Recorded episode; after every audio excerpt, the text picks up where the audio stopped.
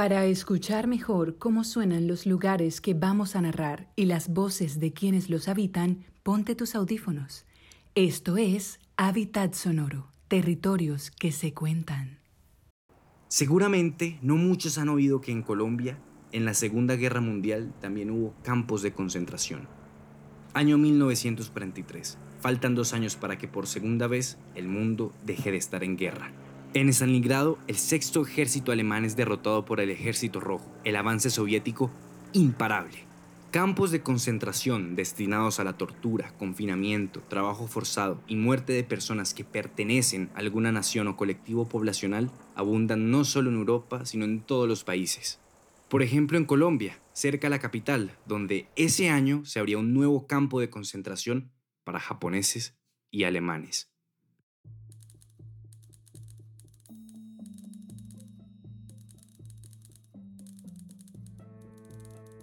Somos Juan Camilo Rea y Lina Lara. Queremos que nos acompañen a escuchar fantasmas, testimonios materiales que resisten a los embates del olvido. Vamos a desenterrar los escombros de lo que era un elegante hotel que la Segunda Guerra Mundial convirtió en un campo de concentración. Reconstruiremos las ruinas de un recuerdo nostálgico y para muchos doloroso, de un espacio desgastado, destruido, pero que ciertamente no ha desaparecido, porque precisamente la existencia de los restos implica la presencia de algo que está ausente.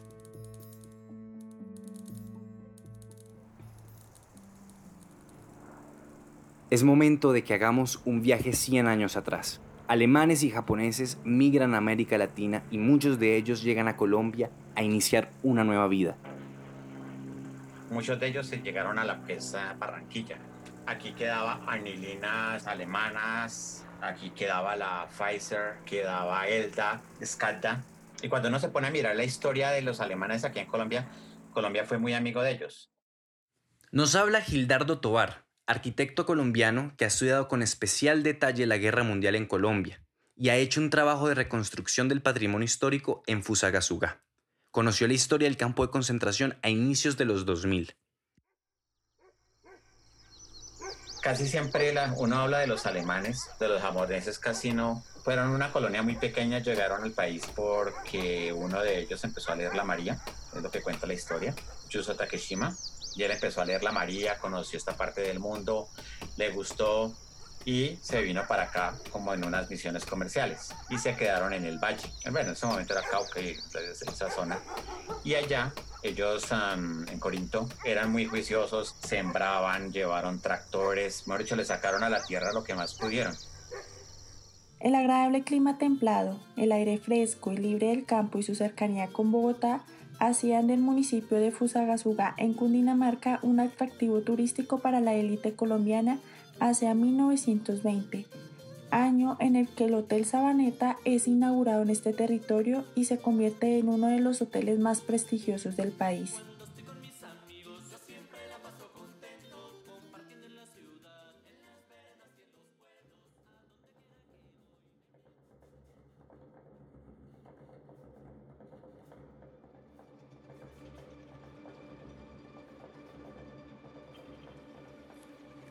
Para llegar a la entrada del hotel, se recorría un camino hecho en piedra, rodeado de palmeras.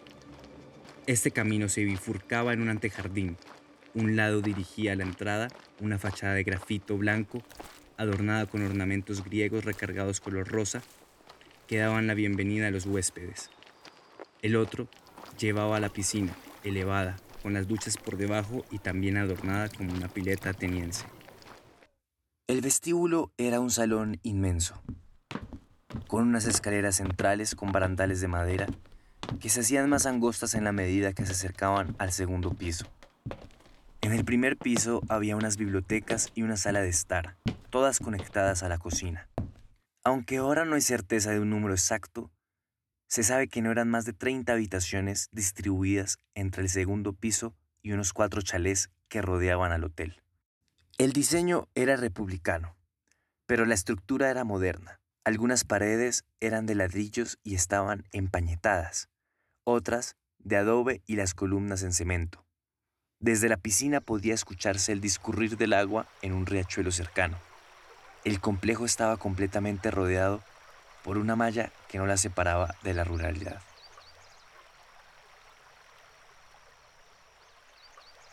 Al ser un sitio turístico, ella tenía la piscina olímpica y en la piscina olímpica había un salón de baile. Entonces Fusagasugá fue muy zona de mucho baile. La música que por esos años debía de estarse mm, sonando es la rumba criolla. Quieras se casó y la luna de miel la tuvo allá en Fusagasugá. Esa fue una de las posibles causas porque esto sucediera. En esa zona hubo mucha gente que, que tenía sus casas de recreo, sus quintas de recreo. Hasta el, eh, el que era ministro de guerra tomaba las vacaciones allá. Pero dada la cercanía entre la familia Palau, dueña del Hotel Sabaneta, y el ministro de Guerra, Gonzalo Restrepo Jaramillo, el significado del Hotel Sabaneta habría de transformarse en tiempos de la Segunda Guerra Mundial. De última hora. Hoy 27 de noviembre de 1943 el presidente Alfonso López Pumarejo ha emitido un decreto donde Colombia declara estado de beligerancia contra Alemania. Esto por hundimiento en el mar Caribe de las goletas colombianas Resolute, Roamar y Rubí a manos de submarinos nazis. El decreto 2643 de 1943 emitido hoy por el presidente prohíbe el uso público de la lengua alemana en Colombia, prohíbe a los ciudadanos de origen alemán asociarse a clubes y se ordena el cierre inmediato de todas las instituciones educativas alemanas en el territorio nacional. Además, hace que cerca de 150 alemanes, italianos y japoneses sean concentrados en el Hotel Sabaneta de Fusakazuga y otros 10 en una casa de Cachipay por sospecha de posible riesgo para la seguridad nacional. Entonces hay otros intereses y lamentablemente el error que desde una parte estatal no se aprende del todo es que estábamos trabajando para Estados Unidos estábamos haciendo una cosa que le beneficiaba a él económicamente, eliminar competencia alemana en, en, en, Latinoamérica. Y nosotros fuimos nada, como conejillos de indias que seguimos al pie de la letra lo que, lo que mandaron con los errores económicos que implicó la Segunda Guerra Mundial en Colombia. Lo que había sido un rumor sobre la existencia de una lista negra que contenía los nombres de los alemanes y japoneses que habían llegado precisamente al terminar la Primera Guerra Mundial y tenían empresas y tierras en el país, para 1943 estos rumores se materializaron en el decreto 2643. Entonces se dice que la escogencia se dio por eso, por la cercanía que tenían a ellos. Además, que era una de las pocas zonas en donde había carretera más o menos buena. Y en Sabaneta, por costos, se dice que estuvieron los alemanes que tenían dinero. Los que no tenían dinero fueron a parar al hotel de Cachipay. Fueron varias fincas, cuatro o cinco fincas. Ellos fueron más agricultores, ellos trabajaron más el campo, ellos tenían más trabajos de ese tipo. Y los de Fusagasugá sí no trabajaron.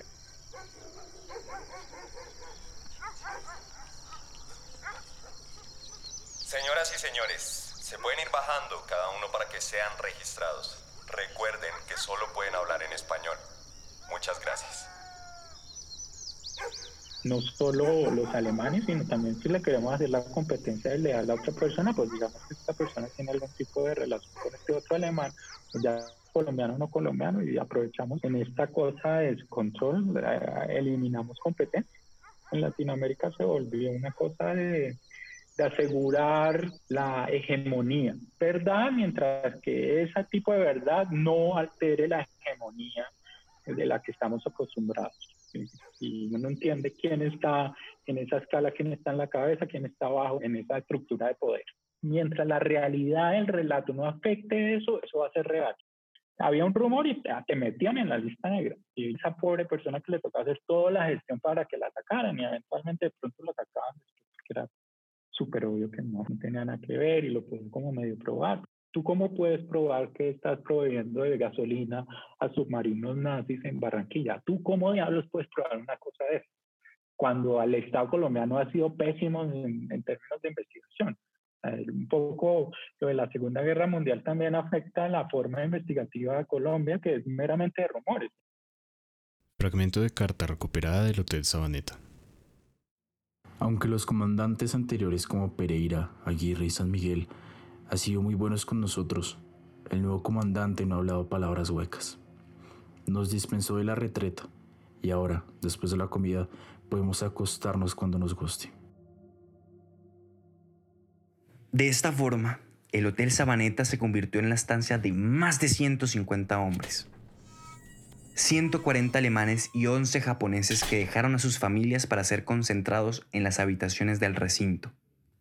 La ley de estabilización económica que surgió paralela a la lista negra obligaba irónicamente a los japoneses y alemanes a asumir los gastos de su propio campo de concentración.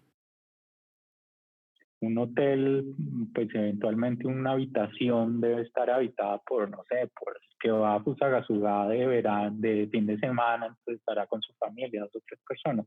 Pero obviamente el hotel no está diseñado para eso, entonces lo que se convierte en un cuarto de hotel se convirtió en en, prisión de tres, cuatro, cinco personas diferentes. Debieron ubicar lugares donde no eran habitaciones para que durmieran aún más confinados. La máxima ocupación la desconozco, pero me imagino que estarían entre, no sé, 150 personas que aunque no estuvieron en el edificio central, estuvieron, estuvieron confinados en, en el territorio del Hotel Sabaneta. Estaban hacinados, sin embargo, la experiencia no fue nada parecida a la de un campo de concentración en Europa. Fragmento de carta recuperada del Hotel Sabaneta. Vivo en una pieza buena del hotel con Bruno. En el edificio principal, fuera de este edificio, hay todavía unas seis dependencias, casitas con dos o más piezas. Los caminos son de piedras y en ellos podemos transitar libremente. Hay una piscina, un juego de ping-pong y además mesas para jugar scat, bridge o ajedrez no estaban presos, pero tampoco podían disfrutar de su libertad, digámoslo así. Inclusive, hasta una ocasión armaron un partido de fútbol en donde jugaban los veteranos, o sea, los que ya llevaban un tiempo en el hotel, contra los que acababan de llegar. Yo creería es mucho del cotidiano. Yo pienso que lo que es interesante entender de Sabaneta es esa ironía la ironía de, estar en una finca de verano, la ironía de tener una piscina, la ironía de, tener eh, permisos los domingos para que los niños entraran, imagino el chapoteo del agua en la piscina. Imaginen a ustedes ahora estar en un hotel, pero estar literalmente en un hotel, o sea, te están cobrando por estar en ese hotel todos los días que pasan, no solamente estás no pudiendo trabajar, como le está pasando en este momento a miles de, empresarios, sino que aparte de todo te estás gastando como en el peor momento de que puedes gastar, que son en las vacaciones. Carta recuperada número 4, censurada. Marzo 23 de 1945. Mi muy querida Lini, te agradezco mucho por tu carta del 19, parte número 4 que recibí hoy a mediodía precisamente el día en que cumplimos un año de reclusión en el famoso Hotel Sabaneta. Parece poco tiempo cuando se dice un año, pero qué tan mal gastado es este tiempo, si se considera qué labores se hubieran podido hacer en este lapso. Y aquí está uno, aburrido, no haciendo nada, pasando el tiempo con juegos, con libros y con conversaciones que no conducen a nada, esperando con ansiedad el día que nos devuelvan la libertad. ¿Qué diferencia entre hoy y los días cuando se nos estimaba a los alemanes, cuando éramos bien vistos en la profesión y en la vida social? Ahora sí, se acabó esto, pero estoy convencido de que algún tiempo más tarde, apenas tengamos la oportunidad de volver a trabajar, podremos vivir una vida que ambos anhelamos y deseamos. Trabajar mucho, dar a nuestros hijos la mejor educación posible vivir tranquilamente, completa mutua comprensión y entendimiento y siempre debe ser nuestro ideal de vida que prevalezca lo bueno, lo puro y lo bello. Mucho me alegró que Gisela ya esté bien otra vez. ¿Cómo se llamaba este médico que la trató? Da mucha lástima a uno cuando los niños se enferman, cosa que demasiado frecuentemente ocurre. Pero afortunadamente se trata la mayoría de veces de cosas sin mayor importancia. Buena cosa que Guni esté tan sano. El asunto de las amígdalas más bien no lo vamos a apresurar nada. Ojalá que ambos niños estén bien contentos y que jueguen mucho. Seguramente ya están hablando mucho de la fiesta de Pascuas y no piensan en más que el Osterhase. Aquí no ha ocurrido nada especial. Como en todo este año no ha pasado nada. Esta mañana, para conmemorar la terminación de nuestro primer año de reclusión, había un juego de fútbol entre veteranos y recién llegados que terminó en empate. Mañana por la mañana habrá unos juegos de fastball y por la noche tendrá lugar un Bunta Aven.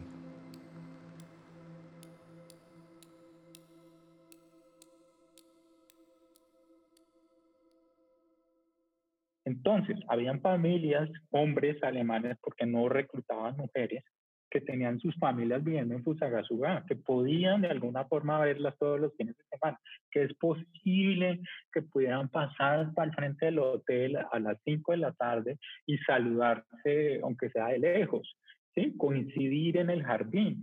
Y está por otro lado las personas que iban de, iban de otros lugares de Colombia, que no tenían dinero para viajar o que no tenían ni los intereses ni las autorizaciones para viajar y pues obviamente no podían volver a ver a sus familias. Entonces se da de todo. Piénsalo no, no en un contexto de quién tenía más influencia, sino que en últimas no era una una decisión de los alemanes, sino era una decisión de falta de decisión de construir un espacio que fuese, fuese justo. Fragmento de carta recuperada del Hotel Sabaneta. Hace tres meses nuestra patria cayó vencida ante una abrumadora superioridad de sus adversarios después de la más heroica lucha, y se desvanecieron nuestras esperanzas de salir vencedores de la contienda mundial.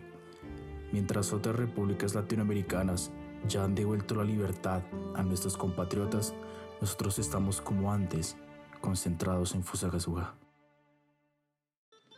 Año 1945. La guerra termina y cinco meses después finaliza el confinamiento de los alemanes y japoneses. Colombia celebró la victoria de los aliados. En Fusagasugá y en general en todo el país hubo fiestas constantes.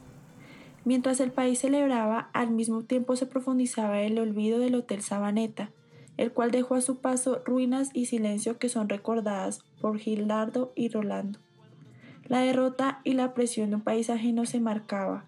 Volver a la cotidianidad no fue nada sencillo. Es un silencio psicológico. Es una cosa que no se vuelve a hablar del tema. Por eso yo tengo problemas en acceder al tema porque es un tema vedado un tema que no se discute, un tema que, que es muy traumático. Sale la banda de guerra, la banda del, del, de Fusagasugá a celebrar y supongo que habrá mucha cosa de pólvora y ese tipo de sonido. Y saber que en ese momento tu tía, tu prima o una hermana en Alemania pueden estar sufriendo, pueden estar siendo arrasadas, violadas por el ejército o americano o, con mucha más seguridad las atrocidades del, del ejército ruso o, o, cualquiera que haya estado en posición de poder frente a esos territorios que pierden. Ellos estaban como bravos y ellos hicieron varias reclamaciones, porque resulta que la guerra había acabado. Ya habían perdido y esas cosas y realmente muchos de ellos estaban lejos del fanatismo de lo que eran los nazis y cosas por el estilo. Ellos querían ir a irse, pero a ellos los demoraron mucho. Ellos fueron los que más tiempo se demoraron en salir. Ellos reclamaron, ellos pasaron cartas, o sea, pasaron solicitudes de todo a ver qué pasaba. Hasta cuando llegó la orden, así como tú dices, y chao, salieron, se fueron. Los japoneses, dentro de lo que hemos visto, hubo dos que se fueron para Barranquilla. Allá montaron una empresa de mm, turas los otros se fueron para los llanos. Ellos ya no quisieron volver a, al valle. A partir de la liberación se creó la Ley 39 de 1945, en donde se les daría una indemnización por los bienes recaudados a través del Fondo de Estabilización. Entonces el gobierno llegó y dijo, nosotros necesitamos reclamar indemnizaciones por costos de la guerra, indemnizaciones por ustedes, indemnizaciones por todo esto. Y hubo gente que tenía una joyería y de la joyería les devolvieron un anillo. Hubo gente que tenía unos superalmacenes y les devolvieron un cheque que equivalía a decir hoy que te devolvieran a ti un millón de pesos de un supermercado. Entonces ellos lo perdieron todos, muchos se fueron para, ¿qué? Devolvieron para Alemania. En 1946 tenemos un hotel abandonado sin dueños, sin habitantes y sin prestigio, pero con memorias e historias vividas que hacen parte de la historia de Colombia y de la guerra.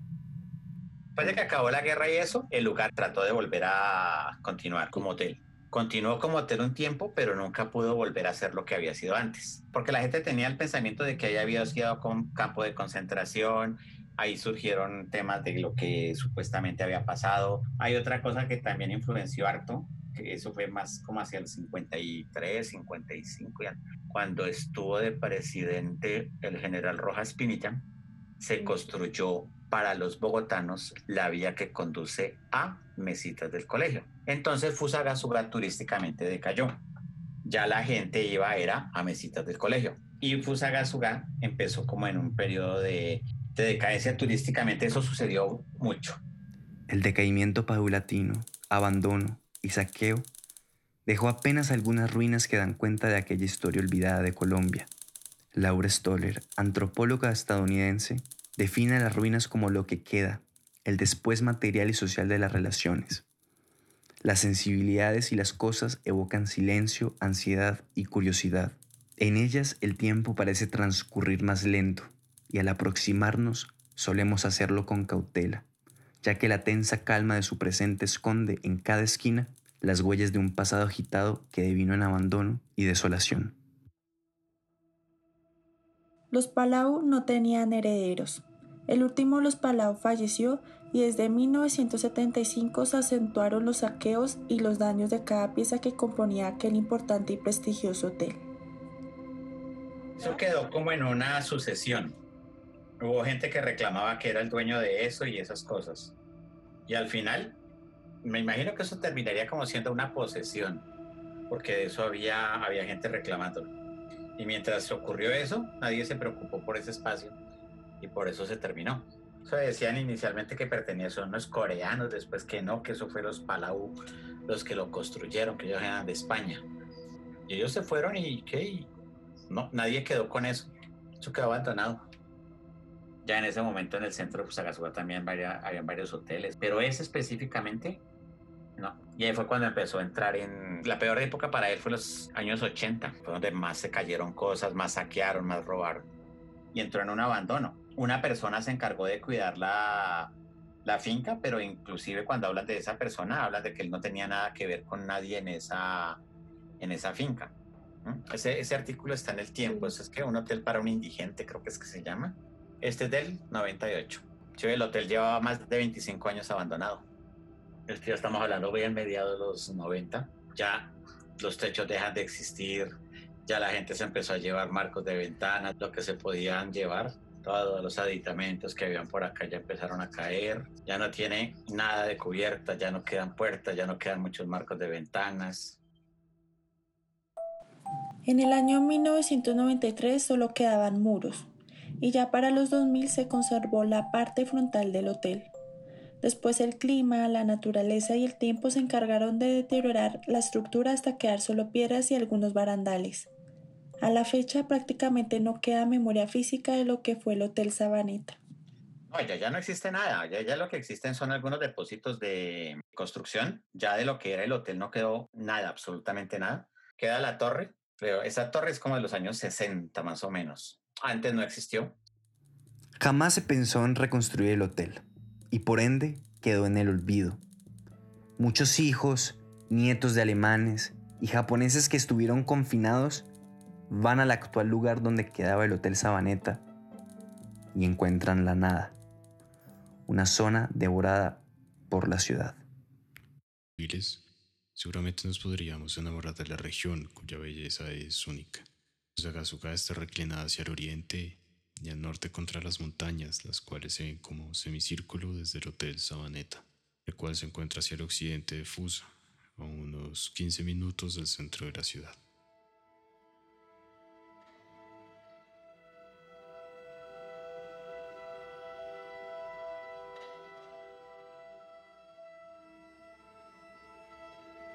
Si conoces un territorio que merezca ser narrado o deseas conocer más historias, te invitamos a seguirnos en Instagram, arroba habitat.sonoro.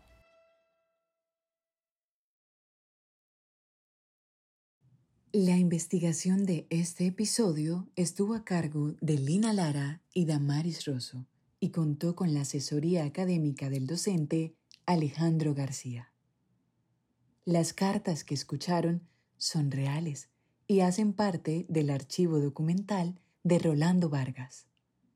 Su lectura a cargo de Daniel Augusto Méndez, Juan Camilo Salgado Novoa y Sebastián Delgado.